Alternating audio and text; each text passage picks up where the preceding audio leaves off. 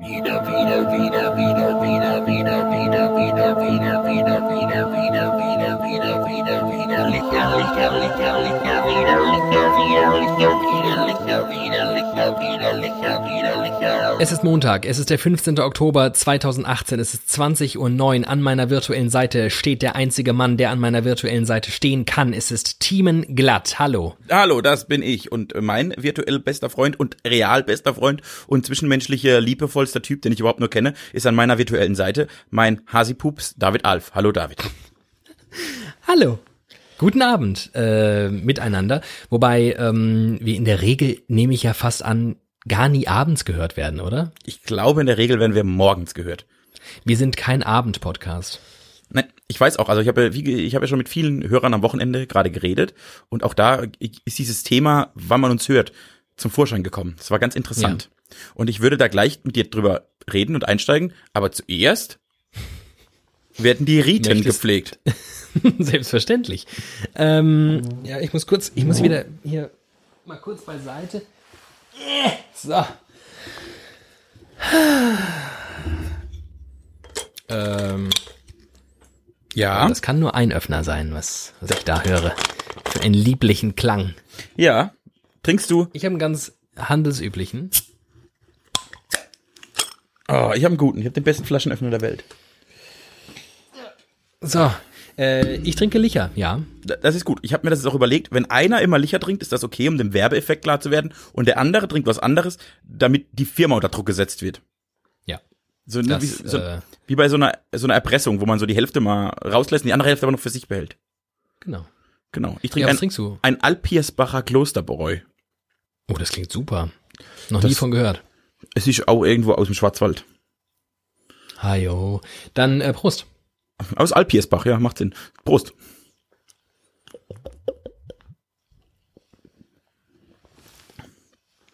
Ja. ja. Äh, geht gut, geht gut. Schon. Ist jetzt kein Licher, aber geht gut. so, mein lieber Freund. Äh, so, genau, weil du hast gerade damit angefangen, dass es, man uns eher morgens hört. Und ja. ich kann das bestätigen, denn ein Hörer hat mich gebeten, er hört uns immer im Auto auf dem Weg ja. zur Arbeit und von der Arbeit nach Hause. Und er pendelt jeden Tag über eine Stunde. Mhm.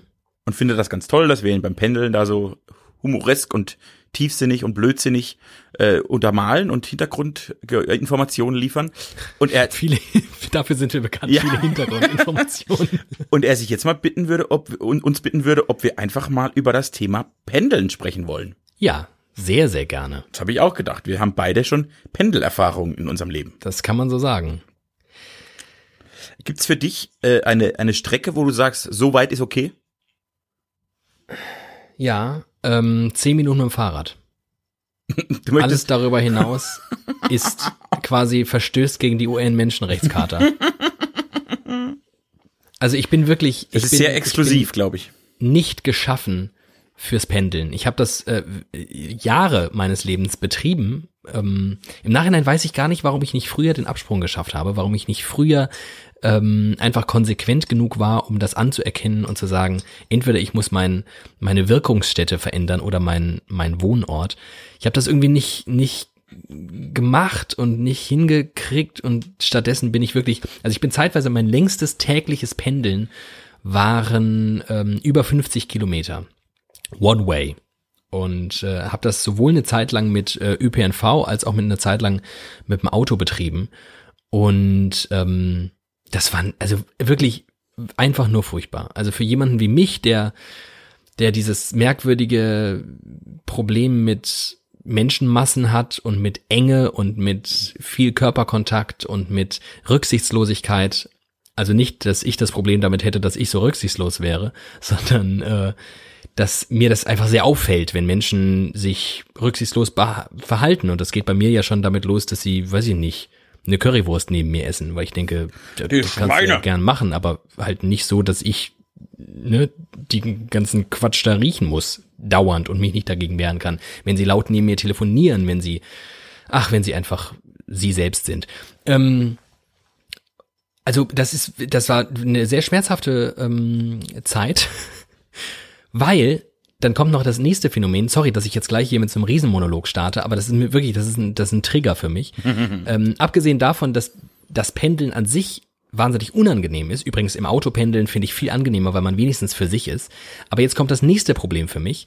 Ich bin jemand, der sehr großen Wert auf Effizienz legt, wenn es zum Thema, also wenn es ums Thema Zeit geht. Ich möchte meine Lebenszeit so effizient wie möglich nutzen. Ich hasse es zu warten, erstens, und ich hasse es, ähm, wohin länger zu brauchen als notwendig.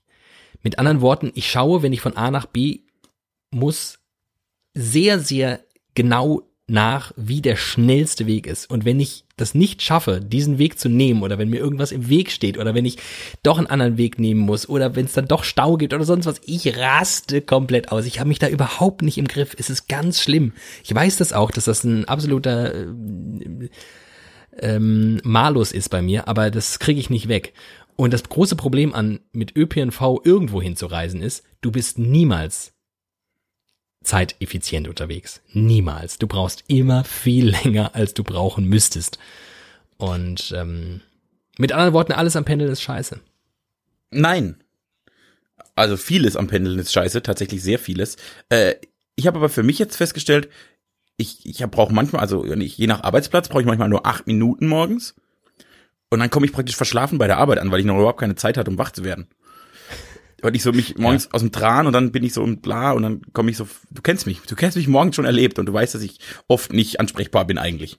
Unerträglich. Kann man auch so sagen. Wie du, wenn du maximal zwei Minuten warten musst, weil bei dir fängt das wirklich nach zwei Minuten an. Man verabredet sich auf 18 ja. Uhr und 18.02 Uhr kommt die erste WhatsApp. Du Arschloch, wo bleibst du? Ohne das Arschloch. Ja, je nachdem. Vielleicht nach fünf Minuten kommt dann das Arschloch dazu, so als Stärkung. Äh, genau. Aber ich habe festgestellt, wenn ich morgen so 20, 25 Minuten, so vier, fünf Lieder zur Arbeit fahren. Auch gerne im Auto, weil ich da für mich bin und singen kann und Blödsinn und ich denke total gerne im Auto nach. Äh, dann komme ich mit einem anderen Gefühl zur Arbeit. Länger darf es nicht gehen, dann drehe ich durch, da ist mir meine Lebenszeit so wichtig. Ich also wirklich eine halbe Stunde. Wenn ich jetzt aber im Traumort lebe und mein Traumjob 40 Minuten weg wäre, wäre es auch okay, aber viel mehr, dann würde ich weg, würde ich tatsächlich umziehen. Äh, aber so 20 Minuten morgens für sich, das ist schon mal richtig viel wert, glaube ich, ja, für mich. Ja, das knüpft daran an, dass es wir schon mal gesprochen haben über Autofahren und ähm, wie regenerierend es auf uns wirkt und wie fast meditativ. Ähm, ich liebe das auch und tatsächlich war das dann, als ich äh, von von S-Bahn, U-Bahn und Regio umgestiegen bin auf mein eigenes Auto, ähm, ein unglaublicher Komfortgewinn. Nichtsdestotrotz, ab dem Moment, wo du dann Stau hast oder keinen Parkplatz findest oder sonst irgendwas Unvorhergesehenes kommt, ähm, und ich immer diese tickende Uhr im Kopf spüre und denke, ei, ei, ei, ei, ei, ei, ei, was verschenkst du hier gerade wieder Wertvollzeit? Ähm, dann wird's wieder unangenehm. Und der große Vorteil ist, wirklich nah irgendwo dran zu leben. Pendeln, wir reden ja in der Regel von Arbeiten gehen. Wirklich nah irgendwo in der Nähe zu leben, ist, dass du diese Verzögerungsmomente einfach selten hast. Wenn du halt zehn Minuten mit dem Fahrrad entfernt wohnst, dann brauchst du halt immer zehn Minuten mit dem Fahrrad. Da kann halt wenig passieren in der Zwischenzeit. Ähm, und das ist schon geil. Das hatte ich aber sehr lange nicht mehr. Aber was wir jetzt aus Fairnessgründen machen sollten, ist Leuten, die pendeln müssen, und zum Glück pendeln die, weil sonst würden sie vielleicht unser Podcast gar nicht hören, sagen können, was beim Pendeln auch schön ist und was man vielleicht machen kann, damit die Zeit verfliegt. Podcast hören. Vor allem widerlicher. Auch gern zweimal die Problem gelöst, sag ich mal. ähm, Machst du noch ja, was, was also anderes? Ich hab diese Zum Beispiel, was ich bis heute nicht, was ich bis heute nicht kann und nie verstehen werde, ist Zeitung in der morgens in der Bahn lesen. Das ist das, das Format der Zeitung ist nicht für das Format der S-Bahn gemacht. Das stimmt. Ich be bewundere sowieso Menschen, die mit so einer richtig großen Zeitung, mit so einer FAZ oder sowas hantieren. Also ich krieg das gar nicht hin, ohne einen Tisch zu haben, wo ich die einzelnen Bücher heißt es, glaube ich, bei der FAZ, genau, ja. äh, so ablegen kann und die sortieren kann. Also ich bin gar nicht einfach motorisch gar nicht in der Lage dazu. Ich kann die gar nicht, kann damit gar nicht umgehen. Das meine ich, aber ich saß auch schon manchmal neben so alten Männern, die dann ihre FAZ in der Hand hatten und wenn sie umgeblättert haben, mir den linken Arm immer so ins Gesicht geschlagen haben. Oh, Entschuldigung, ja, ja. Oh, Entschuldigung, ja, ja. Äh, das ist einfach äh, nicht, auch nicht rücksichtsvoll, das so zu machen. Nee. Und das ähm, ist aber halt so ein, also das kriegst du halt auch nicht weg, glaube ich, aus den aus den Menschen und aus der S-Bahn und aus dem ÖPNV nicht. Das ist einfach ein Hort der Rücksichtslosigkeit. Nein, was könnt ihr machen, wenn ihr pendelt? Ähm, ja, also ich habe wirklich, ich habe immer Podcasts gehört. Ich höre immer Podcasts. Egal, was ich mache, höre ich Podcasts. Egal. Egal, was ich mache. Ähm, und ansonsten, ach, weiß ich nicht, das ist halt, ist halt doof, ja. Ist halt einfach. Aber ich glaube auch, wenn man, wenn man das Gefühl hat, angekommen zu sein, sowohl ähm, was das eigene Zuhause angeht, als auch den Job und man das Gefühl hat, nee, daran möchte ich aber nichts ändern, dann ist es halt, wie es ist und dann muss man diese Pendelei auf sich nehmen und kann sich halt darüber freuen, dass man, weiß ich nicht, ein schönes Haus hat und eine schöne Wohnung und Absolut. vielleicht einen geilen Arbeitgeber, der halt dummerweise 40 Kilometer entfernt ist. Aber so ist, Ist das halt dann, so. ist das dann so. Also ich bin auch am Ende, bin ich ganz gut darin, einfach mit gewissen Dingen abzuhaken und zu sagen, ja, ist halt jetzt so. Ähm, dieses, dieses Zeiteffizienz-Ding, das habe ich nie wegbekommen. Hätte ich das wegbekommen, wäre ich wahrscheinlich nie aufs Auto umgestiegen, weil das ist einfach absurd teuer und es macht halt gar keinen Sinn, alleine in einem Auto irgendwo hinzufahren. So, wenn du, also, also ich denke ja nicht nur, was Zeit angeht, äh, über Effizienz nach, auch so ökologisch und generell ist einfach ein Auto, ist halt völliger Quatsch, aber es ist halt mega geil, eins zu haben und darin alleine zu fahren und äh, seine Ruhe zu haben. Ähm, aber wenn dieses Zeitding nicht wäre, dann ist S-Bahn ja eigentlich ein ganz guter Ort, weil du auch, du musst dich ja nicht konzentrieren. Ich merke das ja, wenn, ich komme ja viel entspannter an eigentlich, auch wenn du so ICE-Fahrten nimmst, als wenn du Auto fährst. Das stimmt. Und ich wollte gerade sagen, was ich immer gemacht habe, wenn ich am Wochenende irgendwo hin, irgendwo hingefahren bin, äh, ich habe immer meinen Mac ausgepackt und habe geschrieben. Ich habe ganz viele Texte in der Bahn geschrieben. Ich glaube, ich habe ein Buch voll in der Bahn geschrieben. Und das ist das ganz gut. Wenn die, die darf halt nicht so voll sein. Ne? Das ist, das daran krankt's oft. Gerade morgens, wenn die da so voll ist, ist nervig. Das, Bist du jemand, der in der Bahn, also vor allem bei so Fernreisen, Ja. schnell ins Gespräch mit Menschen kommt? nie. Eben. Ich rede. Ich wollte, also die Frage war eigentlich rhetorischer Natur, weil also niemals kommst du ins Gespräch mit Fremden in der Bahn und ich übrigens genauso wenig.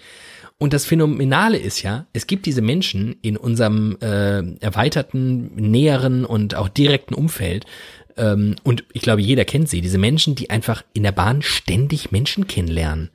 Und, und mit denen, also ich, ich, ich komme in solche Situationen gar nicht. Und manchmal frage ich mich, ob, ob das was mit meiner Ausstrahlung zu tun hat.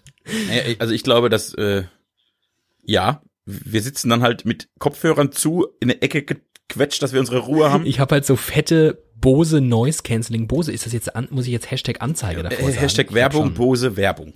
Äh, genau. Und äh, da steht ja schon praktisch, Noise Cancelling. da steht ja schon drauf, sprich mich er- nicht an, ja. sprich mich bitte nicht an. Mit allem, was wir haben, signi Ja. ich habe oft meine Kapuze am Pulli auf dem Kopf, am besten noch eine Basecap drunter, also völlig in meiner eigenen Welt, weil ich einfach gerne in meiner Welt bin. Also da, natürlich wirst du dann nicht angesprochen, ne? Ja. Aber das ist äh, vielleicht manchmal schade, manchmal finde ich es gut. Und äh, Menschen, die das immer machen, sollten sich vielleicht mal überlegen, Reporter zu werden. Das hilft dann. Das ist ein ganz guter Job für so Leute, glaube ich. Ja. Guter Hinweis, wenn ihr ständig Menschen anlabert und sie euch anlabern werdet. Reporterin oder Reporter, das äh, könnte der Schlüssel zum Glück sein. So haben wir dieses Pendelthema erledigt. Das Problem bei diesem Pendelding ist, ich glaube, jeder hat eine Meinung zum Pendeln und wir können da keine wirklichen ähm, äh, äh, Insights oder Hintergrundinfos, weil das ist so allgemein. Aber du hast mein nicht, aber ja, du, Pendeln ja. ist kacke, aber ist auch ganz okay. aber du hast mein nächstes Thema schon längst angesprochen. Krass, ne? Äh, du hast gesagt, völlig zu Recht, Autofahren ist irgendwie cooler und entspannter, wir machen das lieber. Äh, aber ökologisch richtig dumm. Wenn wir beim Thema Ökologie sind, möchte ich mit dir über die Bayernwahl sprechen. Ja, wo eine Partei, die sich selbst für ökologisch ähm, Hält. kann man sich für ökologisch halten? Das habe ich mich gerade gefragt. Das war einfach war gerade eine grammatikalische Kunstpause ähm, oder eher eine Verzweiflungspause, weil Eine Partei, die zumindest Ökologie fett auf ihre Tafeln schreibt. so vielen Dank. Bitteschön. Hier hat, äh, Die äh, hat er ganz gut abgeschnitten. kann man so sagen. Die Grünen, wir sprechen von den Grünen. Falls es jemand noch nicht gemerkt hat, es sind die Grünen. Äh, ja, äh, was ich lustig fand, was mir gestern, also heute ist Montag, gestern war Bayernwahl, was mir den ganzen Abend durch den Kopf ging und ich habe mir echt sechs Stunden lang das komplette, die komplette Veranstaltung in die Birne gehauen. Nein, nicht ganz vier. Ei, ei, vier Stunden lang Bayernwahl habe ich geguckt, bis nachts um eins. Bis, ich gucke mir dann wirklich an, wie jeder scheiß Stimmbezirk in Miesbach abgestimmt hat. Weil ich ein Freak bin.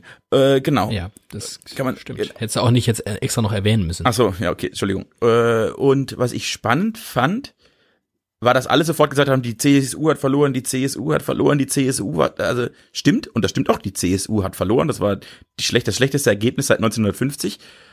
Aber ich finde viel, viel dramatischer, wie die SPD abgeschnitten hat. Und das ist mir in der Berichterstattung zu kurz gekommen. Ja, aber wir haben doch die SPD schon vor drei Wochen totgeschrieben. Und darauf wollte ich ist hinaus. Doch klar, Ob wir jetzt wirklich. ist doch klar, Haben- dass das jetzt äh, so kommen musste, weil ich meine, auch in Bayern werden wir gehört. ja, haben wir einfach. Ich, Und wer wählt denn nach unserem Podcast noch äh, SPD? ich habe unseren, ich habe tatsächlich unseren Einfluss unter, äh, unterschätzt. Unterschätzt. Ich habe ihn ein bisschen unterschätzt. Äh, Finde es aber jetzt inzwischen ganz gut, dass wir jetzt wissen, wir können die SPD zerstören. Ich meine, neun Prozent ist ja Wahnsinn. Äh, so, dass wir jetzt, jetzt in Zukunft politische Agenda betreiben können. Ne? Wir können jetzt vor jeder Wahl sagen, wie sie ausgeht und dann wird sie einfach so ausgehen. Das finde ich ganz gut. Das äh, gibt uns eine große Macht und mit großer Macht kommt große Verantwortung, die wir natürlich ähm, Ich hab hier eine nicht Spinne. spüren, weil wir. Du hast eine Spinne? Das war egal, vergiss es. Ach so, ah jetzt, oh, das war, oh, das ist für die Uhrzeit schon äh, fünf Ecken zu weit. Sophisticated. Ähm, Also was ging dir bei der Bayern? Ich gehe davon aus, du hast das Ergebnis gehört.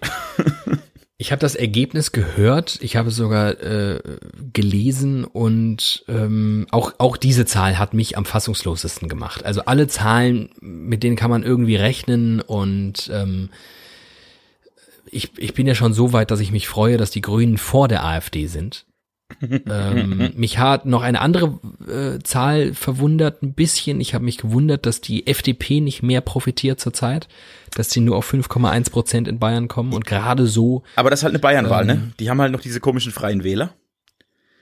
Ja. Und wenn man das wieder im Endeffekt umrechnet, klar, die CSU hat total verloren, aber wenn man CSU, Freie Wähler und AfD zusammenzählt, kommt man fast auf 60 Prozent. Das heißt, immer noch 60 Prozent der Bayern haben rechts gewählt. Deshalb ist das einfach nur eine Wählerverschiebung, aber nicht der, der Erdrutsch. Der Erdrutsch ist eher, dass die linken, ehemals linken Parteien so krass verlieren. Äh, Und deshalb bekommt die FDP nicht mehr Stimmen, weil du kannst sie auf die Freien Wähler umlegen, die es in anderen Ländern nicht gibt. Und die FDP lebt eigentlich nur davon, dass man nicht weiß, was man wählen soll, aber nichts linker als die CSU, äh, CDU wählen möchte eigentlich und dann wählt man halt die FDP. Ja. Ähm, ja, du, also es ist, ähm, was mich, was mich auch fast ein bisschen beruhigt hat, also SPD, keine Frage, also das ist einfach, das ist unfassbar. Also neun fucking Prozent, Alter. Wow. wow. Andererseits, ich meine, was sollen wir dazu jetzt wirklich noch sagen, weil wir haben Ja, wir haben sie begraben. hier zumindest schon mal darüber besprochen, dass sie jetzt sich auch, also sie stellt sich halt auch einfach wahnsinnig dumm an und ich weiß auch ehrlich gesagt nicht, warum man, also welchen Grund sollte es geben, warum sie mehr als neun Prozent haben sollte. Ähm, ich kann, da- das kann ich tatsächlich sehr gut nachvollziehen, dass, dass, dass die meisten Menschen, die sich dann auch vielleicht nicht in dem Ausmaß mit Politik auseinandersetzen wie wir oder wie vielleicht andere noch mehr oder so, aber dass man da einfach nicht genau weiß nach all den Jahren der komischen, also was, also na- nach all den Jahren SPD jetzt, den letzten 10 bis 15 Jahren, welchen Grund sollte es geben? No one knows. Nobody knows. Was ich spannend fand, ist diese, diese Nummer mit der CSU, ähm, das schlechteste Ergebnis seit 2000, äh, sorry, seit Seit 1950. 2050, ja. Dann habe ich mich gefragt, es gab anscheinend also schon mal eine Zeit, in der die CSU Äh, verkackt hat. Bei der ersten Wahl nach der, nach der, äh, nach der Gründung der Bundesrepublik war SPD in Bayern stärker als die CSU. Und Und dann kam der, mit anderen Worten, nicht, dass ich mir jetzt ganz persönlich ein Aufleben, ein Wiederaufleben der CSU wünschen würde. doch, doch, so kenne ich dich. Du bist ja ein Aber- großer Freund von Markus Söder. Aber sowas ist ja dann eigentlich fast schon wieder, also weil man ja in Wahrheit schwingt ja vor allem mit, ich glaube, die wenigsten Leute bockt das jetzt groß, dass die CSU jetzt ihre äh, absolute Mehrheit verloren hat. Die wird immer noch äh, regieren und die wird sich irgendeinen Koalitionspartner, wahrscheinlich die Freien Wähler suchen und zack, fertig reagiert da der komische Söder weiter. Aber ähm, was, was glaube ich viele so schockiert, ist dieser gefühlte, diese Umbruchsphase, in der wir leben, in denen altgediente Parteien einfach so da niedergeschmettert werden. Ja. Und dann, wir hatten es letzte Woche von Wellenbewegungen. Vielleicht ist das jetzt einfach eine Phase, wo irgendwie mal andere dran sind und die nicht mehr, aber die können auch wiederkommen. Ja, aber also ob die SPD das schafft, das finde ich sehr spannend. Ich glaube, da muss. Ja, die müssen sich, die müssen einfach nur sich mal wieder darauf besinnen, wofür die irgendwann mal angetreten sind. Und ich glaube, für das, wofür die mal angetreten sind, gibt es auch immer noch einen Markt, um das mal ganz neoliberal auszudrücken. Ich glaube, es wird immer noch Menschen geben, die das, was die SPD einst verkörperte, immer noch nachfragen und immer noch ganz gern hätten. Ähm, die haben das nur zwischenzeitlich vergessen, dass sie ursprünglich, dass das mal deren Job war. Und ähm, ja, ich glaube da schon dran. Also mein Highlight am gestrigen Abend waren der grüne grünen Chef Robert Habeck und der äh, Spitzenkandidat in Bayern Ludwig Hartmann haben gestagedived. Hat er das gesehen? Nein. Oh Gott. Es war irgendwann nachts auf der Wahlparty. Die haben auch in einem re relativ coolen Location, also die Grünen hatten definitiv die coolste Wahlparty, das muss man neidlos anerkennen.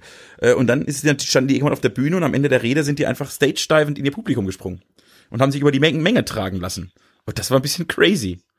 Die haben sich richtig so als, als junge Rockpartei haben die sich da so dargestellt. Das war interessant. Und äh, ja. Wahrscheinlich hätte ich es mal, müsste ich das mal sehen, um es, um mir so ein richtiges Bild zu machen, aber allein nach dieser Erzählung finde ich es irgendwie aber auch befremdlich, wenn sich zwei, wenn sich zwei ähm, Partei- oder Fraktionsvorsitzenden oder wie auch immer ähm, Landesvorsitzenden so feiern, dass sie von der Bühne ins Publikum springen und sich von den Massen tragen lassen. Sendet das nicht eine etwas dubiose Message? Ach, zum Glück war es nicht Anton Hofreiter, sage ich an der Stelle mal. Aber ja, ich fand es aber irgendwie ganz passend. Also, es hat mich nicht gestört. Ich fand es eher amüsant. Die, das passt, das hat zu denen gepasst. Das war jetzt nicht irgendwie, also nicht irgendwie, wenn bei der CDU an Tagen wie diesen läuft, weil dann denkt man, oh Gott, Campino stirbt, äh, sondern es hat irgendwie ins Bild gepasst. Nee, da läuft ja jetzt Bella Ciao, der alte Partisan. -Song. Richtig, richtig, das stimmt. Äh, genau, aber das hat bei denen hat das irgendwie ganz gut gepasst. Ich fand das überraschend. Und ich finde diesen Robert Habeck, der ist clever. Mal auf dem Schirm behalten. Der macht das ganz clever. Ihr habt es hier zuerst gehört. also die SPD ist tot, Robert Habeck ist clever. Äh, nächstes Wo nächste Woche raten wir die Hessenwahl und dann wisst ihr ja schon vorher, wie sie ausgeht.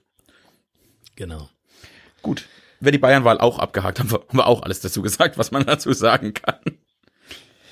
Also ich glaube, Horst Seehofer wird jetzt auch zurücktreten, um noch die letzten Orakelfähigkeiten zu beenden. Hm. Das weiß ich nicht. Das glaube ich nicht. Also ich glaube, nee, glaube ich nicht. Oh, guck mal, spannend. Aber eigentlich ist er untragbar. Ja, aber der ist schon seit eigentlich war er langer Zeit untragbar. Das hat ihn bislang nicht gehindert.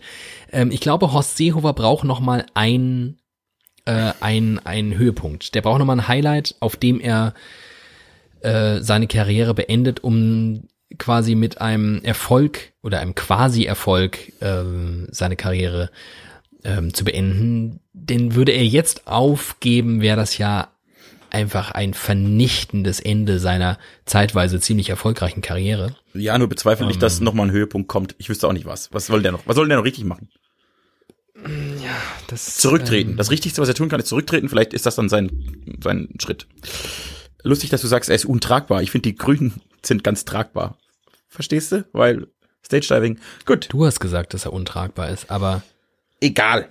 Ähm, ah, jetzt, oh Gott, jetzt, jetzt fängst du wirklich an mit solchen komischen Karlauern. Wortklaubereiungs-Karlauer-Gags und ich bin doch ich bin doch wieder, ich bin doch verjetlaggt. Ja, du weißt ja, das ist wieder Umstellung. Ja, ich muss mich jetzt wieder auf diesen normalen 9-to-5-Modus äh, zurückschrauben. Das kriege ich noch nicht so ganz hin. Eigentlich ist bei mir jetzt schon gleich wieder Schlafenszeit. Aber damit will ich euch nicht belämmern. Ich möchte euch mit zwei Themen belämmern. Oh, du hast auch noch Themen. Die, ähm, na klar, ähm, die ich eigentlich nachholen möchte, denn beide waren eigentlich für vergangene Woche angesetzt. Ähm, und ich fange mit einem an, das uns von einem Hörer ähm, aufgetragen wurde, dass wir uns in der Insta Live äh, in, im, im Insta-Livestream äh, vorher abgeholt haben. Wir haben die Menschen aufgefordert, uns noch schnell äh, Themenwünsche reinzuwerfen, weil wir gleich aufzeichnen. Und dann haben sie das gemacht und unser lieber Freund Szene F hat äh, uns ein Thema gegeben und wir haben einfach nicht darauf, also wir haben, sind darauf nicht eingegangen. Wir Schweine. Ich weiß, warum ich auf dieses, ich weiß genau, warum ich auf dieses Thema nicht eingegangen bin. Das ist ein Wunderpunkt in meinem Leben. So, präsentiere bitte das Thema. Ja, er hat gesagt, wir sollen uns mal über Zeichnen und Malen unterhalten. Ich glaube, es war Kunst und Malen. Äh, Kunst und Zeichnen. Kunst und Zeichnen. Es ist, ja, hast du recht. Aber macht's auch nicht besser. Wobei Kunst, über Kunst könnten wir ja lange reden, aber das ist, glaube ich, nicht das Ziel, das er Lass hatte. uns erst über Zeichnen sprechen und dann von der Kunst zum zweiten Thema von vergangener Woche übergleiten. Hört, hört. Wow. Wow, ich bin ja gespannt. Ja, Zeichnen, ne? Gehört sicherlich zu den Top drei der Dinge, die ich am wenigsten auf der Welt kann. Und es gibt nicht so viel, was du nicht kannst. Ich bin eigentlich bin ich ein Zauberer. Aber Zeichnen ist wirklich ein, also ich habe ein, ich habe mehrere Traumata aufgrund des Zeichnens. Ich habe in der Schule, also wirklich, äh, wenn man was zeichnen musste, bin ich lieber schreiend aus dem Zimmer gerannt. Wollte mir eigentlich eher den Finger abschneiden, später vielleicht das Ohr, aber eigentlich nur den Finger, weil ich einfach nicht zeichnen wollte. Ich hasse Zeichnen. Machst du da jetzt Unterschiede zwischen Zeichnen und Malen oder bist du in Malen genauso schlecht oder bist du da vielleicht besser? Na, Zeichnen ist ja so ein bisschen noch filigraner und noch, noch ordentlicher, äh, zumindest wirkt das oft so. Ich bin im Malen sehr schlecht und im Zeichnen gehöre ich zu den drei schlechtesten Deutschen. Es ist wirklich, es ist unfassbar, wie schlecht ich mal und zeichne. Auch weil ich jetzt, Das Schöne ist- wenn ich was nicht kann, Schöne dann irgendwann so resigniere und gar nichts mehr. Ne, dann will ich auch nicht mehr. Das Schöne ist, es ist ähm, absolut wahr. Ich kann das bezeugen. Team Danke. ist der schlechteste Zeichner der Welt. Und ich möchte jetzt schon mal folgende Ankündigung machen. Ich werde noch in dieser oder in der nächsten Woche eine Insta-Story machen mit den schönsten Zeichnungen des Teamen G. Ja, das, und dann kommen wir ja relativ schnell zum Thema Kunst. Und daraus machen wir dann auch ein kleines Quiz. Also ihr könnt dann, ihr könnt dann ähm, erraten, was das wohl sein könnte, was er dort gezeichnet hat. Ähm, freut euch. Ich glaube, es wird, könnte unterhaltsam werden. Ich habe ja bei mir folgendes Phänomen erlebt ähm, und entdeckt äh, im Zuge des Zeichnens. In der Schule kommt man ja irgendwie nicht drum rum, irgendwann mal zeichnen zu müssen. Ähm, und zwar kann ich das ganz gut, aber immer nur, wenn ich das Objekt, also das, was ich zeichnen möchte, mit wahrhaftigen Augen vor mir sehe. Es muss wirklich vor mir sein, damit ich es zeichnen kann. Ich kann nichts und ich meine wirklich nichts aus dem Gedächtnis zeichnen. Ich krieg überhaupt keine Proportionen hin, keine Perspektiven. Es sieht aus, als hätte das ein Vierjähriger gemalt. Oder ich. Aber sobald es, sobald es vor mir ist, kann ich so zeichnen, dass Leute danach in der Regel so ein anerkennendes, ach, das ist ja ganz gut. Also es ist jetzt niemand, der kommt und sagt, wow, das würde ich mir gerne irgendwo hinhängen. Also bei, bei, bei weitem nicht. Aber zumindest man erkennt sehr deutlich, was es ist und es sieht auch einigermaßen vernünftig aus.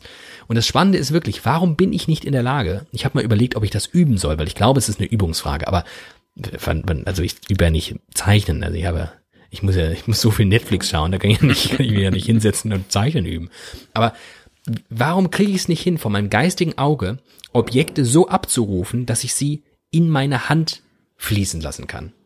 Das finde ich phänomenal. Da denke ich übrigens oft drüber nach, weil ich ganz oft aus so einer Übersprungshandlung, äh, wir haben schon oft darüber gesprochen, dass meine Aufmerksamkeitsspanne wirklich quasi nicht vorhanden ist und dass ich mich sehr schnell langweile und so. Und ich mache das, ich zeichne ganz oft, wenn mir langweilig ist, wenn ich telefoniere oder wenn ich in irgendwelchen Sitzungen sitze, die mir nichts bringen und so, dann habe ich so einen Zettel vor mir und dann male ich da irgendwas. Und dann übe ich ganz oft irgendwas zu zeichnen, aber es geht nicht. Warum? Wenn es jemand nicht sagen kann, dann ich. Ja, das stimmt. Also wirklich, ich habe ich hab in meinem Zeugnis in der ersten Klasse stand, Thiemen hat erhebliche motorische Schwächen und in der zweiten Klasse stand, Thiemen hat immer noch erhebliche motorische Schwächen. Und würde ich heute ein Zeugnis bekommen, wird es vermutlich immer noch drinstehen. Also wirklich, das ist meine größte Schwäche. Aber, und jetzt, Achtung, schnall dich an, in der dritten Klasse, in der dritten Klasse habe ich Ja. den europäischen Malwettbewerb gewonnen. Hä? Krass, ne? Und zwar ist das, glaube ich, immer, äh, gehört Wie einem viele Leute haben da mitgemacht? Drei? Tausende. Kein Witz. Hä? Ich erkläre dir das. Äh, Ich glaube, das, ich weiß nicht, ob das nur in Baden-Württemberg gibt, aber das gibt's. Und dann wird praktisch jedes Jahr von so einer EU-Kommission für Kunst, what, äh, frag mich nicht, ist schon sehr lange her, so ein Preis ausgelobt. Und da gibt's immer ein Thema.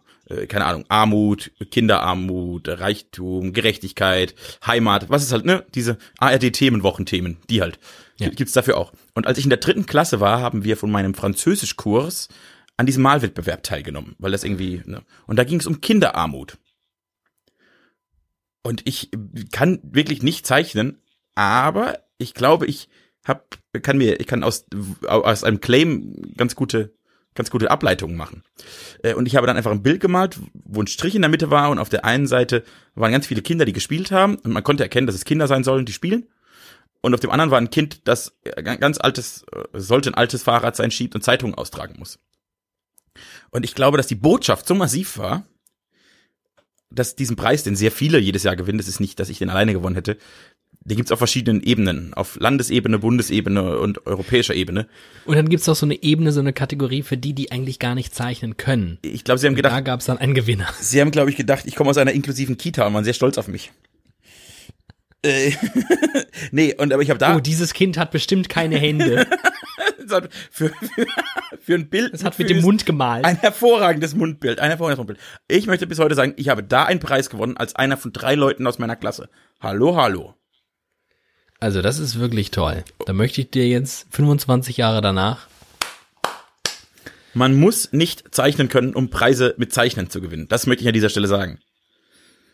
Amen. Super, cool. Ja, äh, äh, wir sind beim ja Kunst, ja Kunst.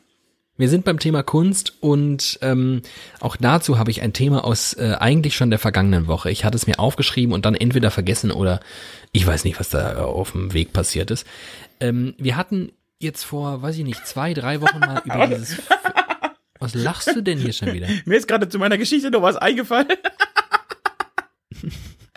meine Eltern, warte, meine Eltern waren so überrascht und stolz, dass ihr untalentiertes Kind mit diesem Bild einen Preis gewonnen hat dass sie den, dass sie das Bild natürlich eingerahmt haben und ins Haus gehängt.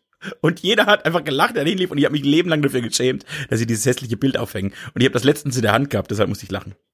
Ich wollte gerade sagen, aber das hängt nicht mehr bei uns. Nein, das hängt nicht mehr. Das habe ich dann irgendwann, hab, die Zeit hatte gesiegt. Aber das hing sehr lange im Hausflur und war wirklich, also man hätte andere Dinge im Hausflur hängen sollen. ich zeig dir das mal. Wenn ich es finde, mache ich ein Instagram-Bild. Ähm, äh, zurück zum Thema Kunst, ja. zurück zu dem Thema, über das wir schon vor ein paar Wochen gesprochen haben, diese Banksy-Aktion, ja. als der sein äh, ja. Bild geschreddert hat. Letzte Woche, ja. Ähm, ich habe, ich habe im Anschluss über ein Phänomen äh, gelesen, das so abstrus ist, dass man eigentlich zwischenzeitlich glauben muss, es sei ein großer Fake. Aber gleichzeitig ist es ja so symptomatisch für die Branche der Kunstsammlerei, ähm, die Banksy ja auch mit seiner Aktion, kurzer Recap, er hat äh, ein Bild, das gerade just versteigert wurde, im Bilderrahmen bei der Auktion in Sotheby's ähm, verschreddern lassen. Ähm, es ist folgendes passiert. Ähm, nachdem dieses Bild von, was das war so ein Mädel mit einem Luftballon irgendwie, ne? Ja. Ähm, sich selbst zerschreddert hatte, haben einige findige Kunstsammlerinnen und Kunstsammler dort draußen in der Welt ähm, das Gefühl gehabt, hey, wenn Banksy jetzt seine Kunst zerschreddert, vielleicht müssen wir das mit seiner Kunst auch tun, damit sie an Wert gewinnt. Und ich lese jetzt vor, als der Sammler von der Aktion und der damit verbundenen Wertsteigerung des Bildes erfuhr, griff er kurzerhand selbst zu Messer und zerschnitt sein Girl with Balloon. Das Original wurde am vergangenen Freitag bei einer Auktion für rund eine Million Pfund versteigert und dürfte mittlerweile doppelt so viel wert sein. Irgendein Artbroker hatte bereits zuvor von solchen Ideen gewarnt. Da hatte wirklich einer sein, irgendwo im Text steht übrigens noch, dass sein Bild irgendwie auch so irgendwie knapp 100.000 wert war, einfach zerschnitten. Weil er dachte, es würde dadurch an Wert gewinnen und hat es damit wertlos gemacht. Dazu möchte ich sagen, auch sehr reiche Menschen können immer noch sehr, sehr dumm sein. Oh Gott. Das ist wirklich eine es ist so dumm. Dummheit nicht zu überbieten. Aber das zeigt auch, also der hat einfach keinen keinen Sinn für Kunst. Der versteht Kunst nicht. Der kann sie sich zwar leisten, Richtig. aber er versteht Das ist nämlich genau der Punkt. Das ist genau der Punkt. Er hat so sehr bewiesen, dass er so gar keinen Sinn hat für, also, der hatte gar nichts verstanden. Der hat gar, der hat gar nichts verstanden. Ja, nee, kann man nichts anderes sagen. Ich habe es auch gelesen und da haben sie ja alle drüber lustig gemacht, ne, wie, wie bescheuert das auch ist und wie begrenzt dieser Geist sein muss. Und ich fürchte, er ist damit nicht alleine. Eieieiei. ähm, äh, vielleicht sollte ich mein Bild, das ich für den europäischen Malwettbewerb habe, auch einfach zerschreddern. Und dann ist es sehr viel mehr wert. Das der Logik folgend. Ähm, ja, der Logik ja. folgend, ja. Aber nein. Okay, dann lasse ich das. Ähm, ich könnte dir entweder Ja. ein mind-blowing Fact präsentieren Oh, da bin ich ja großer Fan von. oder aber du haust noch ein Thema raus. Äh, Ich möchte erst den Fact, dann hau ich ein Thema raus. Alles klar. Ähm, es geht um Größenordnungen. Ja. Oh, das ist so Vergleiche, das ist immer sehr spannend. Richtig. Ja, ja. Konkret geht es um die Zahl eine Million Mhm. und die Zahl eine Milliarde. Ja. So. Jeder von uns hat diese Zahl schon mal gehört. Jeder von uns hat ein irgendwie geartetes Bild davon, wie viel das ist. Auch wenn das menschliche Hirn ja gar nicht in der Lage ist, solche Größenordnungen irgendwie zu, äh, zu verbildlichen. Also man kann sich das schlichtweg nicht so richtig vorstellen, außer dass es halt sehr, sehr viel ist. Ja. So. Trotzdem denkt man, naja, eine Million, das ist irgendwie tausend mal tausend. Und eine Milliarde ist dementsprechend also tausend mal eine Million. Also einfach sehr, sehr, sehr viel mehr als eh schon sehr, sehr viel. Genau. Aber wie viel sehr, sehr viel mal mehr? Ja, tausendmal mehr. Ich werde jetzt einen kleinen Größenvergleich äh, vornehmen. Und der ist einigermaßen beeindruckend. Los. Wenn du für, also wenn du, wenn, wenn du, wenn du sagst, eine Million entspricht einer Million Sekunden. Ja. Also wir nehmen jetzt für jede Zahl, also für jede Nummer quasi nehmen wir eine, eine Sekunde und sagen, eine Million Sekunden Ja. sind elf Tage. Okay. So, Ja. kann man so hinnehmen. Kann man so hinnehmen. Eine Million Sekunden sind elf Tage. Eine Milliarde Sekunden sind, 11.000 Tage. und das sind 31,5 Jahre. ja, ist äh, ein, ein nicht wesentlicher Unterschied. Der Unterschied liegt zwischen elf Tagen und 31,5 Jahren. Das ist schon gewaltig, ne? Jetzt stell dir mal vor, Wir- dann habe ich danach Folgendes überlegt. Es gibt ja inzwischen, ich weiß, dass als ich klein war, ich habe mich immer für solche Größen total interessiert und generell für so Superlative. Ich war auch immer ein großer Fan des Guinness-Buchs der Rekorde. Ich mag den Superlativ auch. Das, das stimmt. ähm, und ich weiß, dass es früher für mich ein, ein absolutes Faszinosum war, dass Bill Gates Milliardär ist. Ja. Das fand ich total spannend. Ja. Weil ich als kleines Kind diese Zahl war für mich so, der ist Milliardär. Und dann habe ich so absurde äh, Sachen gemacht, dass ich mit meinem Vater zusammen ausgerechnet habe, dass wenn der seine Milliarden auf ein Girokonto legt, wie viel Geld der allein mit den Zinsen verdient. Ja. Und es ist halt so, so, so viel Geld. Ja. So. Und dann habe ich, als ich diesen Größenvergleich jetzt mit den elf Tagen und den 31,5 Jahren äh, gehört habe, habe ich Folgendes überlegt. Angenommen, du hast ein Einkommen, das einem Euro pro Sekunde entspricht. Ja. Das ist ja schon phänomenal, muss man mal sagen. Ne? Das ist, also in der 60 Minute machst du knapp, ne, machst du einfach mal 60 Euro und äh, das nochmal mal 60 und dann hast du schon mal hier direkt äh, hier Dings 3600 In der Euro Stunde. in der Stunde. Das ist ganz gut. Mit anderen Worten, wenn das so läuft bei dir und das ist ja ziemlich geil, Und auch realistisch. 3600 in der Stunde, dann verdienst du in elf Tagen eine Million. Ja. Wow. um zu verstehen, wie viel Geld ein Milliardär hat, muss man sich vorstellen, dass dieser Mensch dieses Spiel mit pro Sekunde ein Euro 31,5 Jahre hat. Ja. Und dann, pass auf, ist er ja erst bei einer Milliarde. Wir reden hier inzwischen von Größenordnungen, was hat Zuckerberg? 60 Milliarden? Ja. Jeff Bezos? 70? Ja. Äh, Aldi Das 20 ist Milliarden. so geisteskrank. Mit anderen Worten, mit anderen Worten, wenn du es umrechnest, diese 31,5 Jahre, das entspricht ungefähr, das ist ungefähr, das entspricht genau einer Summe von 70 Euro pro Sekunde für den Zeitraum von 31,5 Jahren. Dann hast du das Kapital eines einzelnen Menschen, des reichsten Menschen der Welt. Das ist ein, der könnte ein bisschen was abgeben. Alter. Das ist schon krass. Das ist, ja, aber so viel, so. so viel Geld braucht ja auch keiner. Äh, Das Lustige ist ja, was Bill Gates und die angefangen haben, sind diese reichen Leute, die sagen, sie werden nach dem Tod 99 Prozent ihres Vermögens spenden. Was immer noch nicht. Dann hat ja der Mensch, der das an, der Mensch, der dieses eine Prozent hält, ist ja immer noch unfassbar reich. Also immer noch. Der ist dann einfach nur noch eine Million oder so, äh, eine Milliarde. Oh Gott, oh Gott, oh Gott, er hat nur noch eine Milliarde. Ja, dementsprechend. Das Spannende ist ja, also äh, kann ich jetzt nicht überprüfen, ob sie es getan haben oder tun. Im Fall von Bill Gates, äh, das muss ja erst noch passieren. Aber ähm, ich finde die, also was hindert sie daran, es nicht jetzt schon zu tun? Also warum erst nach dem Tod? Das ist eine gute Frage. Frag sie. Du kannst das Geld ja eh nicht. Du kannst damit ja, also, also du, du kannst es ja gar nicht ausgeben. Nee, du kannst es noch vermehren lassen. Das ist äh, mir letzte Woche wieder äh, vor Augen gesprungen, dass wirklich äh, die reichsten oder also nicht die reichsten, die haben das nicht, aber so reichere Menschen im Umfeld sehr sparsam sind. Mir ist das in zwei Fällen diese Woche wieder aufgefallen, die ich nicht näher ausführen möchte, aber ich dachte, also ihr habt es am wirklich am wenigsten nötig von allen, die hier am Tisch sitzen und ihr guckt auf jeden Kack Cent, aber wirklich auf einen Cent. Ja, meiner Erfahrung nach sind das nicht die, genau, das sind nicht die Reichen, sondern es sind so die, Die einfach ein bisschen mehr haben als so normaler. Ne? Also, genau. Ja, Und die haben mehr, weil sie so leben, wie sie leben. das wär's mir ehrlicherweise gar nicht wert. Genau. Ich glaube, so wirst du nie richtig arm sein, weil du immer ganz gut im Sparen bist, aber ich glaube auch, du wirst nie richtig reich sein. Weil dafür, da, da, dahinter steckt ja so eine, auch so eine Haltung, so eine Lebensart, Asketen.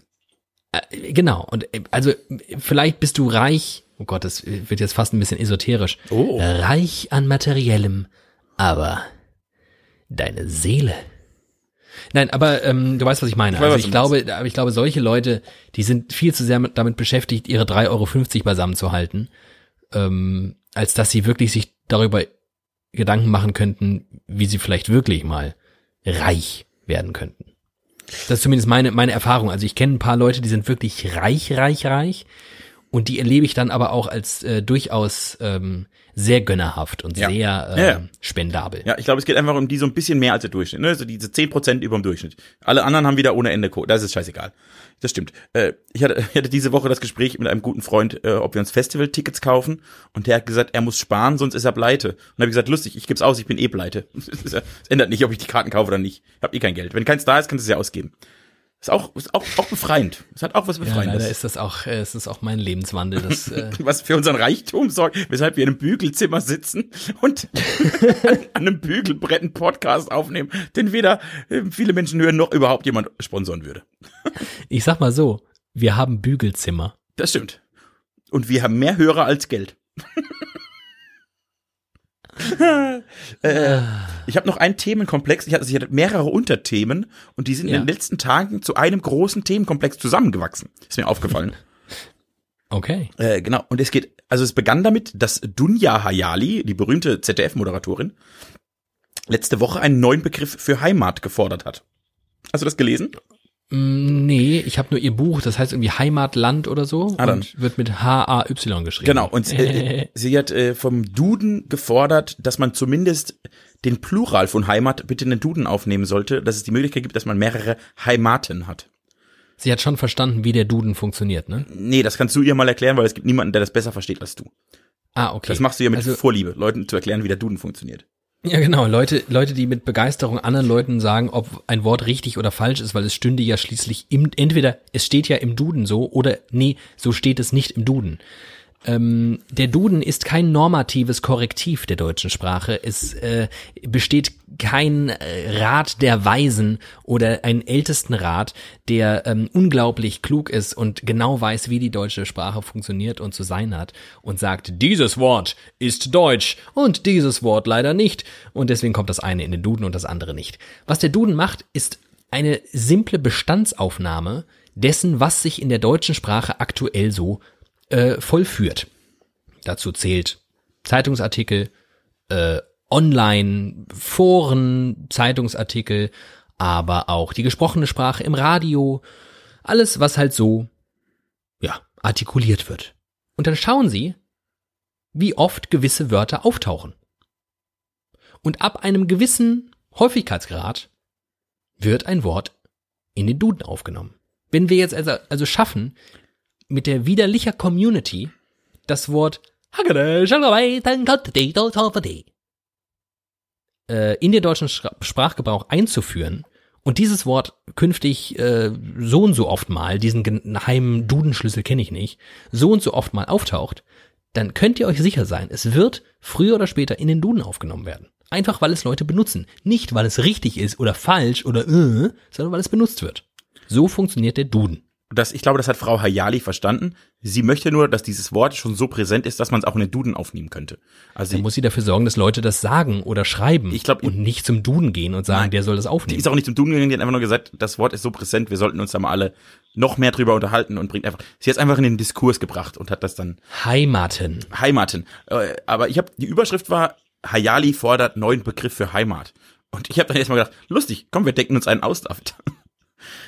Weil ich, also ich in meinem Leben auch schon festgestellt habe, dass ich diesen Begriff Heimat sehr schwierig finde. Ich kann, ich, ich kann damit wenig, nicht immer was anfangen.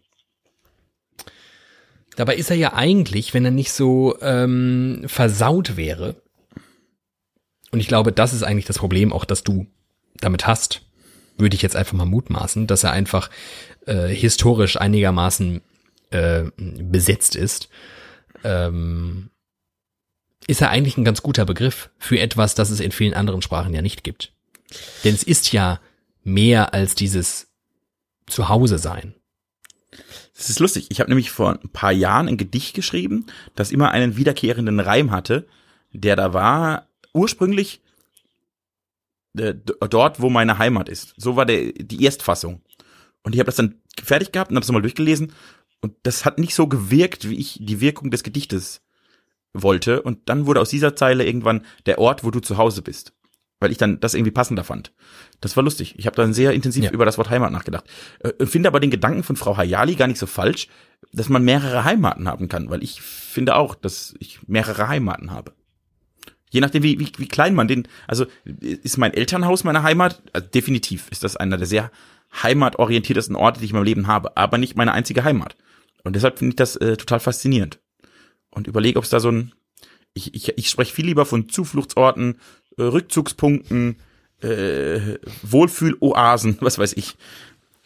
Und da kommen wir jetzt an einen Punkt, wo du in mir wiederum einen denkbar schlechten Gesprächspartner hast, weil um sich Gedanken zu machen über den Begriff der Heimat und äh, Zufluchtsorte und Zuhause und so, dazu fehlt mir die notwendige Sentimentalität. Es ist etwas, darüber denke ich schlichtweg nicht nach. Das ist Es ein spielt keine Rolle. großes Problem in weiß- deinem Leben. Das ist ein großes Problem Ich weiß, in deinem Leben. nee, es ist überhaupt gar kein Problem für, ich glaube, es ist vielleicht ein Problem für manche Menschen in meinem Umfeld wie dich. Für mich ist es wirklich, da entsteht kein Leidensdruck. Ähm, ich weiß, was Menschen meinen damit. Äh, ich glaube, ich spüre es nicht in dem Ausmaß, wie manche es spüren.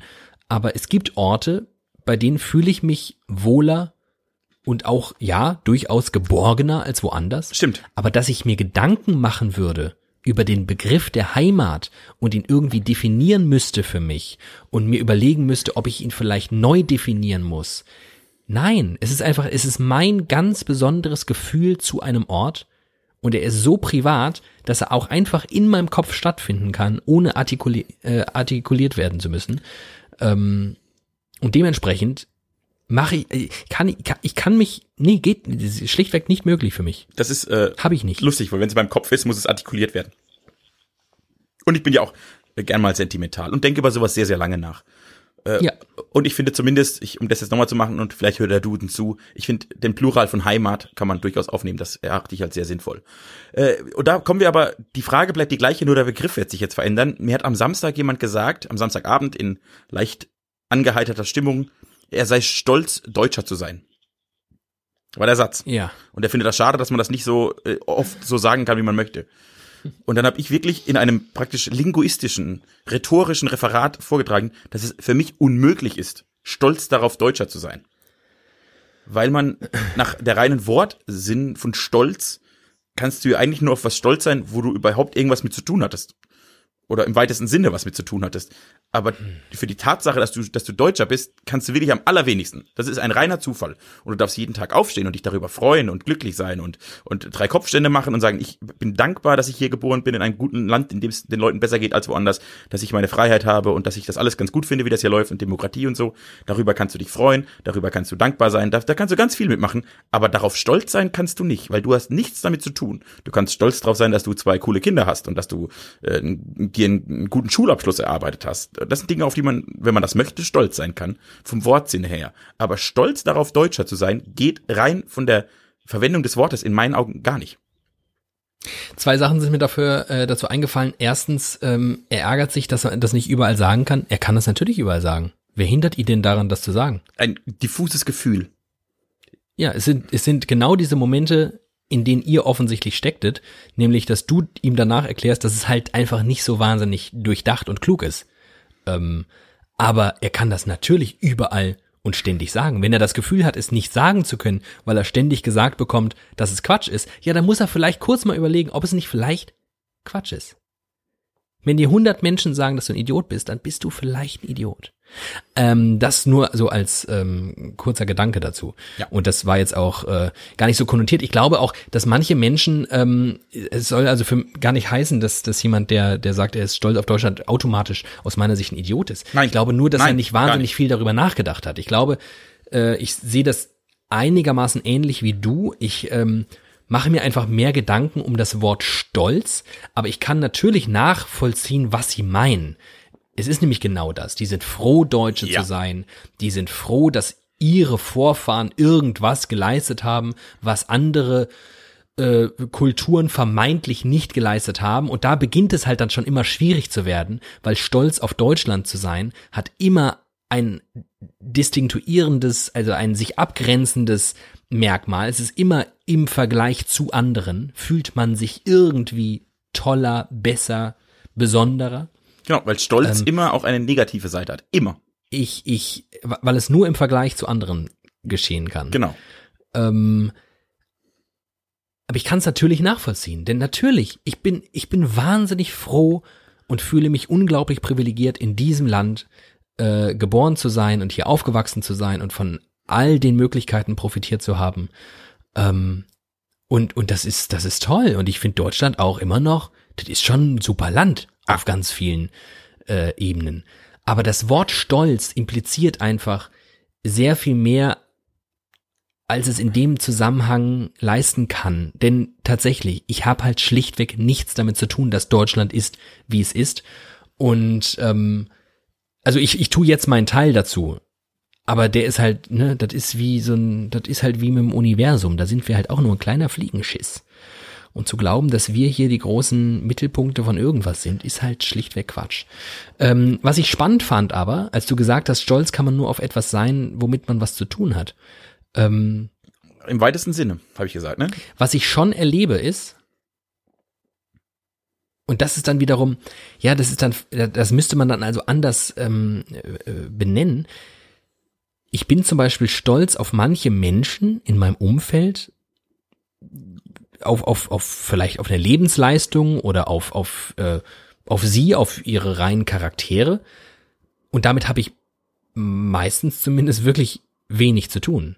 Sondern sie sind mir einfach nur sehr wichtig und, und ich mag sie sehr gern und bin stolz, dass sie irgendwie gewisse Dinge machen oder gemacht haben oder geschafft haben, erreicht haben. Genau, aber du hast ja was mit ihnen zu tun, weil dir die Menschen so wie die sind. Das meine ich. Du musst im weitesten Sinne etwas mit der Leistung zu tun haben. Sei es auch nur ein Mensch, der dir sehr wichtig ist und das vollbracht hat, und dann weil du mitfühlst. Dann bist du ein rein mitfühlender Mensch und das ist ja per se was sehr Gutes. Dann musst du diesen Menschen vielleicht, vielleicht ist, ist das der Schlüssel. Vielleicht muss aus, ich bin stolz, Deutscher zu sein, zukünftig werden, wenn er das Gefühl des Stolzes wirklich in sich trägt, das kann ich ihm ja nicht nehmen. Ich kann ihm ja nicht einreden, dass das Gefühl nicht richtig ist. Nein. Äh, weil er, er hat das ja. Absolut. Vielleicht ist, ist das, was er, was er vielleicht meint, vielleicht ist er stolz auf Deutschland. Das ist lustig, weil das war dann der Einwurf von der anderen leicht betrunkenen Seite die mir zugestimmt haben und auch die meisten haben meine Argumentation völlig nachvollziehen können. Ich bin da ja ganz bei dir. Ich freue mich und bin dankbar und das ist wirklich, das darf auch jeder völlig zu Recht sogar. Da können wir uns wahnsinnig freuen, Deutsche zu sein. Und dann war die äh, nächste Aussage, kann man, oder eine Frage vielmehr, man kann doch aber dann darauf stolz sein, was Deutschland zum Beispiel seit dem Zweiten Weltkrieg, auf, wie sich das entwickelt hat. Und da, da habe ich gesagt, ja, theoretisch, so vom wie ich das Wort verstehe, könnte man das. Das ist nur eine Frage, die ich jetzt irgendwie nicht beantworten kann. Also für mich auch noch gar nicht. Kann ich kann ich stolz darauf sein, was Deutschland seit dem Zweiten Weltkrieg gemacht hat? Ich meine, da war schon sehr viel Gutes dabei, da war auch ganz, ganz, ganz viel Blödsinn dabei. Äh, ja, das, da bin ich noch unschlüssig. Und da beginnt es dann halt, dann kommt die Kategorie Nationalstaat zum Tragen. Und da sind wir zwei halt mhm. auch wiederum, glaube ich, einfach dann die falschen Ansprechpartner. Ich kann wahnsinnig gut stolz auf meinen besten Freund sein und das, was er so tut und getan hat. Aber der Nationalstaat Deutschland ist für mich weder ein guter Freund noch irgendwie eine Einheit, in der ich überhaupt denke. Er ist ja auch viel zu diffus wenn also ich, da sind wir dann wieder, da sind wir übrigens auch wieder beim Thema Heimat. Auch wenn ich so keinen keinen echten Begriff dafür habe, dann ist aber wenn ich mich irgendetwas zuordnen müsste, ganz bestimmt nicht Deutschland das, wozu ich mich zähle, sondern wenn überhaupt in mein allerengstes Umfeld und wenn ich es größer machen muss, dann fühle ich mich zugehörig denen, den eine offene, liberale, ähm, menschenfreundliche, auf Frieden ausseiende Horde von Menschen ist, die Bock hat, andere Leute leben zu lassen, wie sie gern leben möchten und sich dabei nicht auf die Schnauze haut. Das wäre eine schöne Welt. Und vielleicht der Wissenschaft ein bisschen mehr Platz einräumt als der Religion. So, das ist, und, und den Leuten fühle ich mich zugehörig, ob die jetzt Franzosen sind oder Inder oder von mir aus auch Deutsche, aber Deutsch, ich denke halt über den Nationalstaat Deutschland nicht in dem Ausmaß nach, dass ich sagen würde, ich bin also wahnsinnig stolz auf Deutschland. Äh, in welchem Moment sollte ich das denn denken? Nur dann, wenn ich mich wieder abgrenzen möchte gegenüber anderen Ländern. Und wenn man dann sich mal kurz zurückversetzt und schaut, wie so Grenzen entstanden sind in der Vergangenheit, dann muss man ja auch wieder einfach erkennen, das ist ein Kunstprodukt. Und andersrum die Frage stellen, ob eine Grenze schon in der Geschichte der Menschheit einmal etwas Sinnvolles gehabt hat.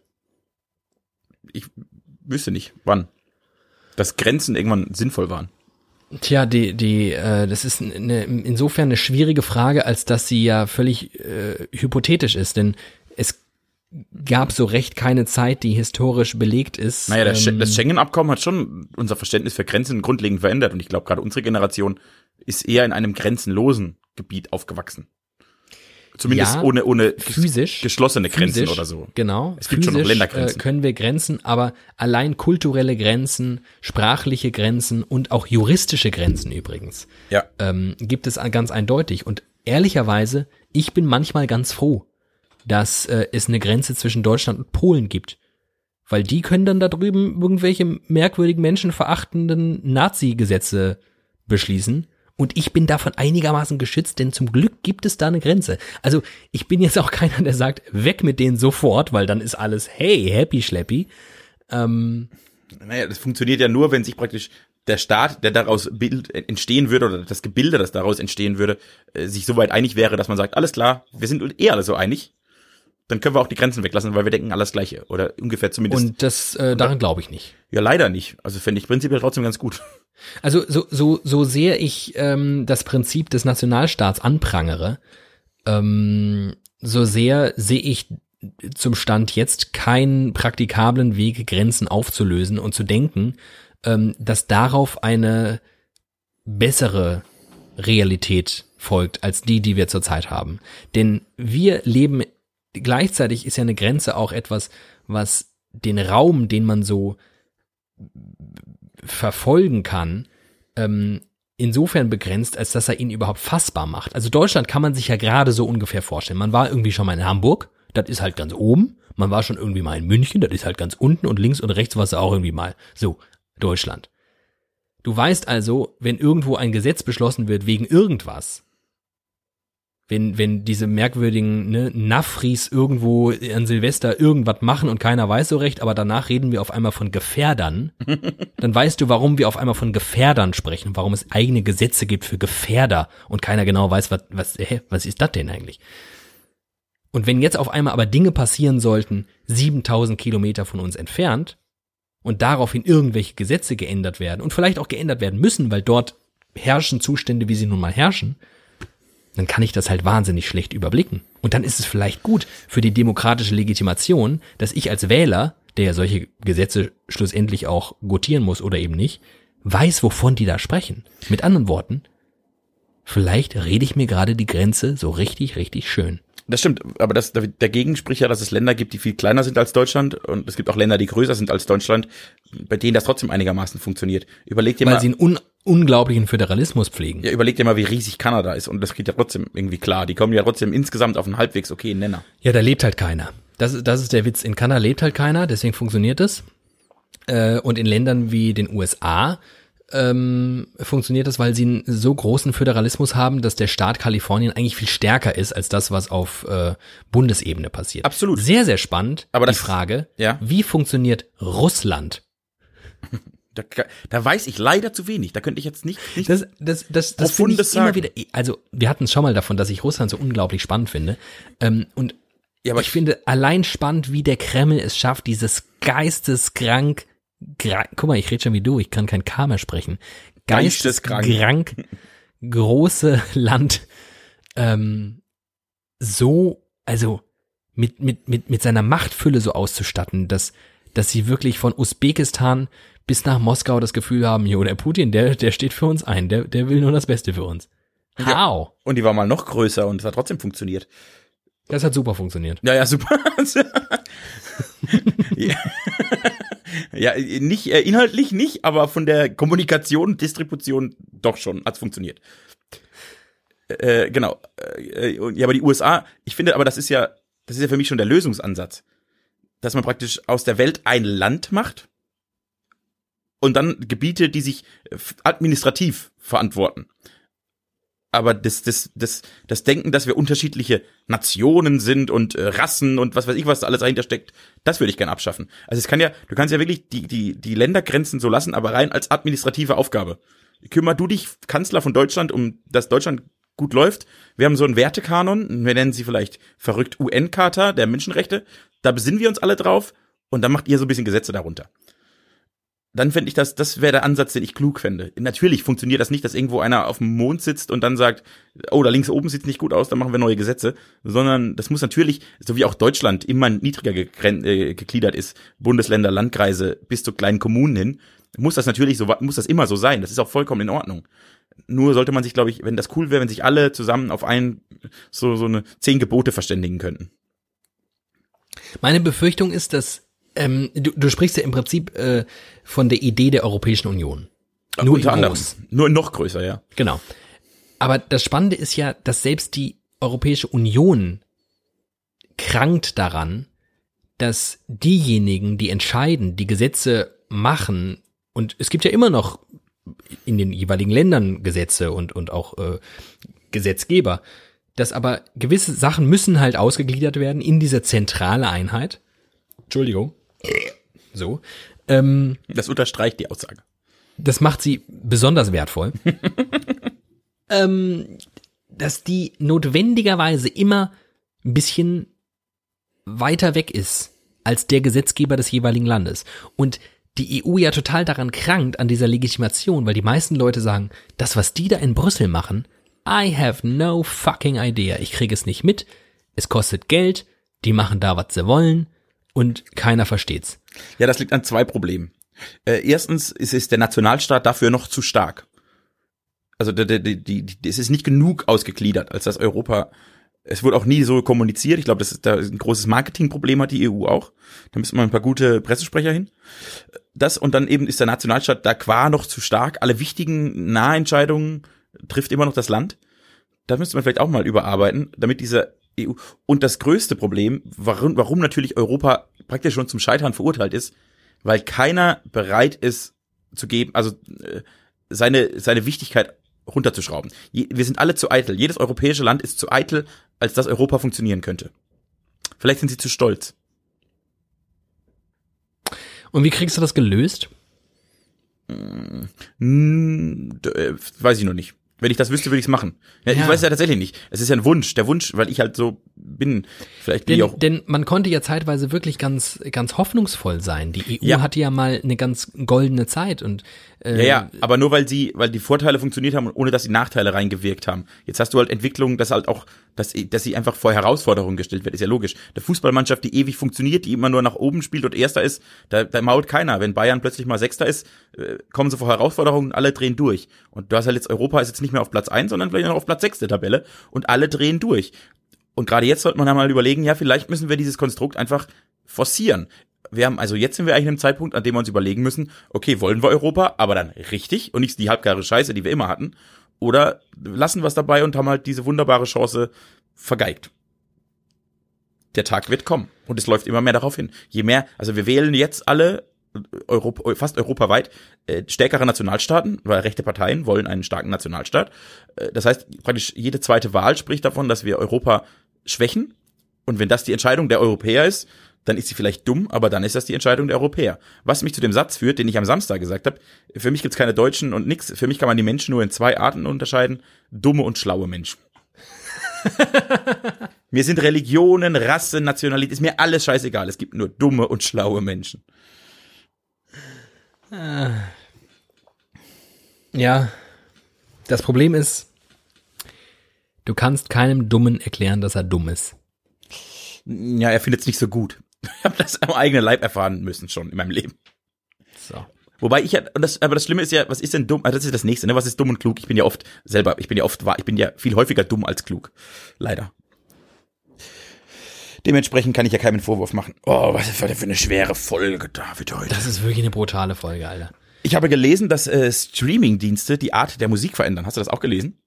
Äh, nein. Seit Streaming-Dienste erfolgreich sind, verändert sich die Bauart von Mus erfolgreichen Songs. Das finde ich total Ja, faszinierend. Die, also im Prinzip funktionieren moderne Songs wie YouTube-Videos. Ja. Also das schon sofort sehr, Highlight sehr am Anfang. Genau, und dann einfach, und dann nur noch Highlight. Also das, also früher hatten ja so, so richtige große Epen der Musikgeschichte, haben ja mal ein Intro von 1,30, bevor eigentlich der, der Text überhaupt erst kommt. Ja. Äh, Genau. Und jetzt hast du praktisch in den ersten 30 Sekunden, in den ersten 13 Sekunden kommt schon der Refrain. Ja. Und dann kommt eigentlich noch, dann kommt noch eine Strophe und dann kommt nur noch Refrain, Refrain, Refrain, Refrain. Faszinierend, dass ich das, also, ich glaube, das ist, war für mich so ein, ein, ein Bilderbuch-Moment, wie das Internet unser Leben verändert. Und zwar an Orten, wo man es im ersten Schritt gar nicht vermutet. Ne? Es hätte ja nie jemand gedacht, oh, wir haben Internet. Da verändern sich bestimmt die Art, wie man Musik macht. Alles verändert sich. Mega krass. Das äh, ist allerdings wahr. Mann, oh Mann, das ist eine, das ist eine sehr globale Folge. Äh, dann kommen wir noch zu der letzten. Also jetzt haben wir tatsächlich fast alles abgearbeitet, was ich aufgeschrieben habe. Außer die Frage, die ich schon bei unserem Instagram Live gestellt habe. Bei welchem Essen bist du traurig, dass, es dir, dass du es erst so spät gefunden hast? Ach herrje. Ähm, Es ist super, ist eine, eine super Frage. ähm, bei welchem Essen bin ich traurig? Also, ich ähm, war sehr lange ein sehr schlechter Esser. Ich habe weder viel gegessen, äh, mengentechnisch, als auch äh, variationstechnisch. Ich habe in der vergangenen Folge meine Liebe zum Wurstbrot kundgetan und neben Wurstbrot gab es nicht viel, was ich gerne gegessen habe. ähm, was kam denn spät hinzu? Mit, also ich, inzwischen esse ich wirklich fast alles. Es gibt sehr, sehr ausgewählte Dinge, die ich nicht mag. Dazu gehört Rosenkohl und selbst den ertrage ich inzwischen irgendwie. Ähm, Apfelstrudel geht gar nicht. Ähm, und dann wüsste ich, dann wird's schon fast schwierig. Also den Rest esse ich so inzwischen. Ähm, Aber gibt es nicht so ein Essen, das du richtig, richtig gerne isst inzwischen, das du vielleicht äh, sehr spät einfach gegessen hast? Also ich kenne jemanden, ich glaube, der musste 18 werden, bis er zum ersten Mal eine Melone gegessen hat. wow. Und dann hat er sich nur noch von, hat er sich nur noch von Melonen ernährt. Auch nicht so gesund, glaube ich. Ähm, Naja, war ein bisschen übertrieben. Ich glaube, aber ja. ich glaube, das hatte ich in dem Ausmaß nicht. Aber was ich zum Beispiel als Kind überhaupt nicht wertgeschätzt habe und äh, seit, ja, inzwischen schon, also wirklich langer Zeit, ich glaube so seit, ne, so Ende Teenagerzeit bis heute wirklich unfassbar abfeiere, ist äh, Spargel. Also als Kind fand ich Spargel wirklich komplett egal. Also es hat mir nicht eingeleuchtet, warum ich so ein komisches Wasser, so ein Wasserstock da in mich reinprügeln soll. und äh, wann immer Spargelzeit ist, raste ich ja komplett aus und könnte wirklich jeden Tag Spargel essen. Ich raste auch aus, wenn Spargelzeit ist. Weil es bei dir sehr viel Spargel gibt. Weil ich Spargel hasse. Äh, äh, ich habe mich inzwischen damit arrangiert, weil ich nicht mehr so oft essen muss. Und ich musste ja wirklich, ich wurde ja von Spargel ernährt. Ich könnte eine eigene Selbsthilfesendung über Spargelkinder machen. Äh, bei uns gab's standen ja Spargel auf dem Tisch wie bei anderen Leuten Keksen. So zum Kaffee. Duck doch, hau doch den Spargel da rein. Kannst du auch machen. Bei uns stand immer Spargel auf dem Tisch. Spaghetti Bolognese. Ich habe mal meiner Mutter helfen wollen. Da war ich so Anfang 20 und gesagt, ich koche heute Abend für uns. Spaghetti Bolognese. So ungefähr. Ich koche, ich koche heute Abend für uns weil ich meiner Mutter entlassen wollte, weil ich ein gutes, gutes Kind bin. Und dann hab, bin ich in der Küche und habe so den Kühlschrank aufgemacht und mal geguckt, was alles vorrätig ist, was ich uns zaubern könnte. Und in dem Moment, in dem ich in den Kühlschrank gucke, ruft sie in die Küche hinein, denke aber daran, es sollte zu Spargel passen. Und dann habe ich die Kühlschranktür zugehauen, dass sie fast ausgeflogen wäre, hab mich umgedreht, habe ihr in die Augen geguckt und habe wirklich lautstark gebrüllt, das hat dich 25 Jahre lang nicht interessiert, ob es zu Spargel passt. Es gab immer Spargel, zu allem gab Spargel. Das war mein, äh, so, das war mein Trauma, musste da bearbeitet Mit werden. anderen Worten, du warst zu dem Zeitpunkt 25, das bemerkenswert. Ja. Was? Dass du in dem Alter noch so jähzornige Anfälle vor deiner Mutter bekommst. Stimmt, ich bin jetzt 28 und ich bekomme immer noch jähzornige Anfälle. Äh, das Kind, ich habe mir das Kind bewahrt in mir. ähm, erzähl doch jetzt mal, äh, hast du so ein Essen? ich habe zumindest, ich, ich, ich habe inzwischen gelernt, Spargel zu essen. Ich habe ja als Kind eigentlich außer Spargel und alles, was scharf ist, weil ich das einfach nicht essen kann, äh, immer alles gegessen. Ich esse ja wirklich alles. Fast. Wirklich fast alles. Ja. Bei mir hatten sie immer Angst, dass ich den Teller noch mitesse. Einfach weil er da ist. Das hätte passieren können. Äh, oh, was ich aber wirklich lange nicht gegessen habe und jetzt zwar immer noch nicht liebe, aber inzwischen ganz gerne mal so ein Häppchen von esse, also noch nicht in Massen, aber äh, ist rote Beete. Ich habe vor wenigen Wochen die rote Beete für mich entdeckt. Oh. Ich erinnere mich an, Also, äh, an Ich habe sie vor einem Jahr hätte ich noch keine rote Beete, äh, Beete ja, gegessen. an Situationen, in denen du mir erklärt hast, dass äh, rote Beete nach Dreck schmecken würde. Ja, hat sie auch ein Leben lang. es, äh, es gibt ja die Theorie, dass sich alle sieben Jahre der Geschmack verändert. Und jetzt bin ich 28, also sind wieder ein Viertel, ist also wieder sieben Jahre sind vorbei. Bin ins fünfte Viertel praktisch jetzt eingestiegen. Und äh, äh, vielleicht hat sich da der Geschmack zur rote Beete verändert, weil ich kann es jetzt essen und denk so, irgendwas hat's, irgendwas Besonderes. Das fand ich interessant. Da bin ich aber nicht traurig. Also es, es schmeckt noch nicht so gut, dass ich dachte, ah, ich Idiot, habe das viel, viel zu spät gegessen. Und als Kind habe ich äh, einfach immer alles äh, was ich spät gegessen habe, was ich sehr liebe, ist Fondue. Das gab's bei uns zu Hause nicht. Sowohl Fleisch als auch Und? Käse. Ja. Ich finde einfach geil, dass ich so einen Topf vor mir habe und das Zeug reinstecken kann. Das finde ich super. Ja, ist richtig geil. Toll. Eine tolle Art zu essen. Finde ich klasse. Das habe ich sehr spät, weil das gab's bei uns Hause. Und äh, Chips gab es bei uns zu Hause, äh, zu Hause auch nicht. Das habe ich dann als Kind überall, wo es Chips gab, bin ich halt völlig ausgerastet und habe mich nur von Chips ernährt. Weil es halt, äh, das gab's bei uns nicht. Aber auch da bin ich, also traurig bin ich äh, praktisch über nichts, was ich sehr spät gegessen habe. Ja, eine sehr gute Hörereinsendung, aber leider, ähm, Zu schwer für uns. wir haben, wir haben sowas nicht. Sorry. Ich habe ja eine wichtige Frage an dich. Oh, bitte. Wir hatten jetzt äh, die vergangenen sechs Wochen und damit auch in den vergangenen sechs Folgen jeweils eine dreiwöchige Rubrik. Ja. Die war mandatiert. Die erste Rubrik hast du mitgebracht. Das waren Songzitate am Ende jeder Folge. Und äh, die zweite Rubrik war eine äh, von mir mitgebrachte Impro-Nummer, ähm, ebenfalls mandatiert auf drei Wochen. Äh, vergangene Folge war die letzte und dritte Folge und Rubrik damit und das ist nun äh, natürlich zu Ende gegangen. Ja. Wie geht's weiter? Also theoretisch, ich würde bei beiden Rubriken weiter so fortfahren, dass wenn wir Lust und Laune darauf haben, dass wir sie dann einfließen lassen, aber keine wöchentliche Veranstaltung daraus machen. Ja, Das wäre mein erster, wenn du damit äh, d'accord gehst. ja. So, das ist, ich glaube zum Beispiel die zweite Rubrik finde ich ganz cool, wenn wir uns dabei sehen. Dann macht mir das mehr selbst, mehr, noch mehr Spaß, wenn ich sehe, wie du dir das Lachen verkneifen musst.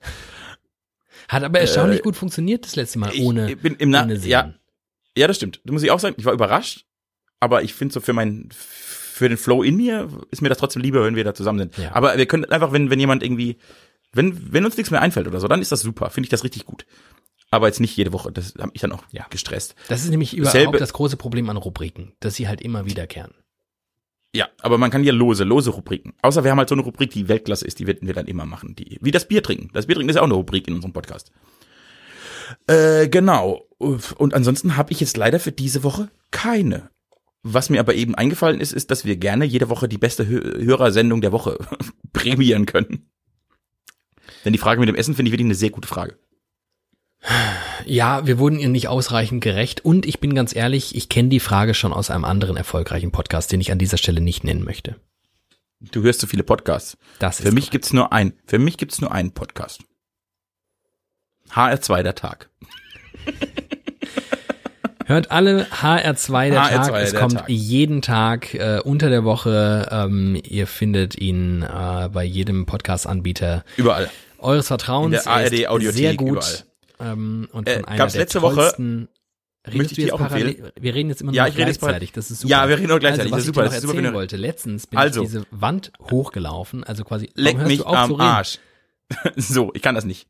Äh, am 4. Oktober ging es beim Tag um die Grenzen des Humors, was Humor darf. Das war eine sehr kluge Auseinandersetzung mit dem Begriff Humor. Das möchte ich dir noch ans, ans Herz legen, bevor ich es vergesse. 4. Oktober, der Tag. Kannst du mal reinhören.